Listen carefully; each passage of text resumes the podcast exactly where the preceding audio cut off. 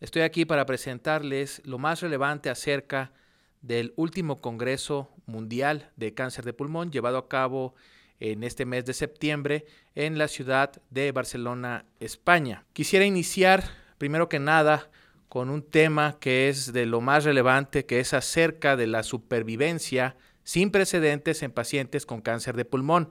Esto en pacientes tratados con inmunoterapia. Como sabemos, históricamente el cáncer de pulmón de células no pequeñas tenía una supervivencia alrededor del 5% a 5 años. Hasta el día de hoy, afortunadamente, hemos logrado modificar esta supervivencia hasta cifras que alcanzan un 15 a 20% de pacientes vivos tratados en primera línea en un periodo de 5 años. Precisamente en este Mundial de Cáncer de Pulmón se abordó la actualización a cinco años de los estudios Checkmate 017 y 057 presentados por el, doctor Scott Gedinger, que mostraron estos resultados que un 13.4% de los pacientes tratados con nivolumab se encuentran vivos a cinco años. La supervivencia libre de progresión fue del 8% en el brazo de nivolumab frente al 0% en el brazo de docetaxel de tal manera que el 60% de los pacientes tratados en estos dos ensayos no tenían progresión de la enfermedad a los dos años. ¿Por qué es importante esto? Bueno, porque esto representa el seguimiento de supervivencia más largo para ensayos aleatorizados fase 3 de inmunoterapia en pacientes con cáncer de pulmón de células no pequeñas.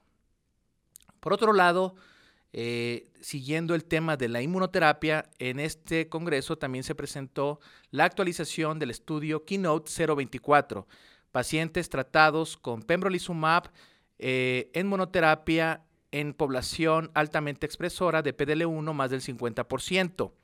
Tenemos el seguimiento y la mediana de supervivencia global a tres años fue de 26.3 meses tratados con pembrolizumab frente a 14.2 meses en pacientes tratados con el esquema tradicional de doblete quimioterapia basado en platino. A los tres años, el 43.7% de los pacientes tratados con pembrolizumab continúan vivos frente a un 24.9% de los pacientes tratados con quimioterapia.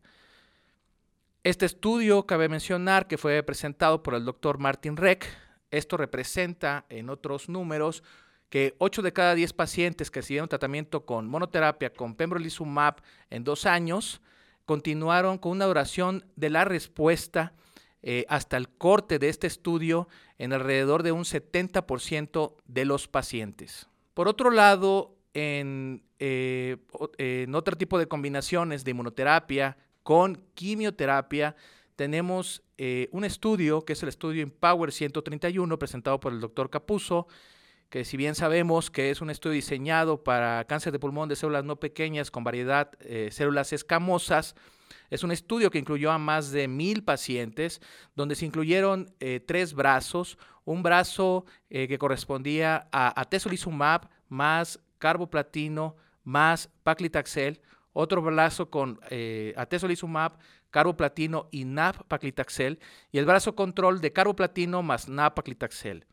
Este estudio, como sabemos, presentado anteriormente, no mostró una eh, relevancia significativa en supervivencia global. Sin embargo, en las actualizaciones tenemos un aumento significativo del 25% en supervivencia libre de progresión. ¿Qué es lo importante eh, que tenemos que señalar de, esto de este estudio? Es que aquellos pacientes que tenían una alta expresión de PDL1 tuvieron una relevancia clínicamente significativa en supervivencia global.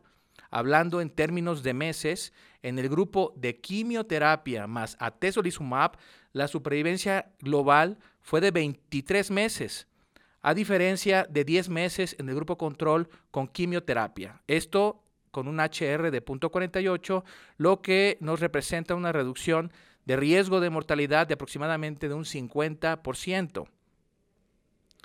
Por otro lado, en pacientes tratados eh, con eh, cáncer de pulmón de células pequeñas, justamente hace un año Tuvimos el primer estudio que marcó una diferencia de más de 20 años sin existir una modificación del tratamiento de esta entidad agresiva de este tumor de cáncer de pulmón células pequeñas.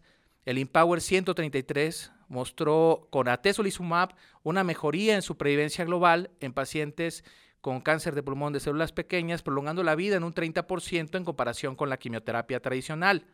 Este año, Durvalumab una inmunoterapia que ha sido probada en otros escenarios, se incorpora al tratamiento del cáncer de pulmón de células pequeñas combinado con quimioterapia basado en cisplatino y etopósido o carboplatino y etopósido de un inicio por cuatro ciclos a seis y posteriormente mantenimiento con durvalumab.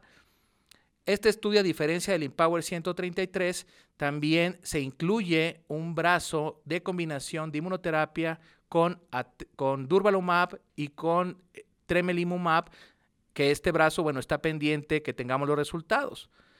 Este estudio mostró un 27% de reducción de riesgo de progresión a un año, lo que confirma que la eh, inmunoterapia es útil también en el cáncer de pulmón de células pequeñas. El estudio Caspian, al cual me refiero, publicado por Luis Pasares, demostró entonces un aumento significativo en supervivencia global en pacientes tratados en el brazo de inmunoterapia.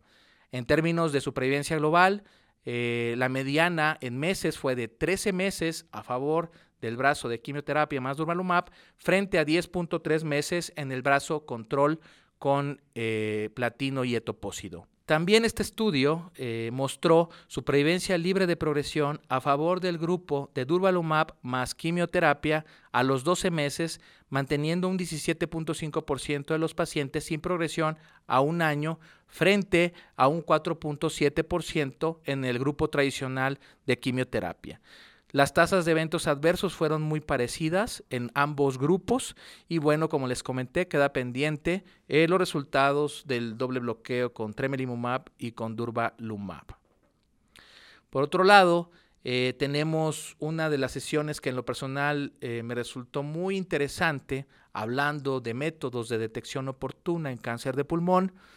Encontramos un estudio escocés dirigido por el doctor Frank Sullivan, en el cual eh, se utiliza una prueba que se llama Early CDT, eh, que consiste en detectar autoanticuerpos contra el cáncer de pulmón. Es decir, esta es de las primeras estrategias con las que se puede contar para determinar población de alto riesgo a través de una prueba de sangre y posteriormente llevarlos a screening con una tomografía convencional de baja dosis como lo conocemos hasta el día de hoy. Este estudio fue un estudio aleatorizado, controlado, más de 12 mil eh, personas de alto riesgo en Escocia y prácticamente eh, este estudio pues lo que nos enseña es que existe una mayor probabilidad de detectar cáncer de pulmón en etapas tempranas en aquellos pacientes que resultan con test de prueba positivo con autoanticuerpos, para posteriormente eh, llevarlos a una tomografía de baja dosis.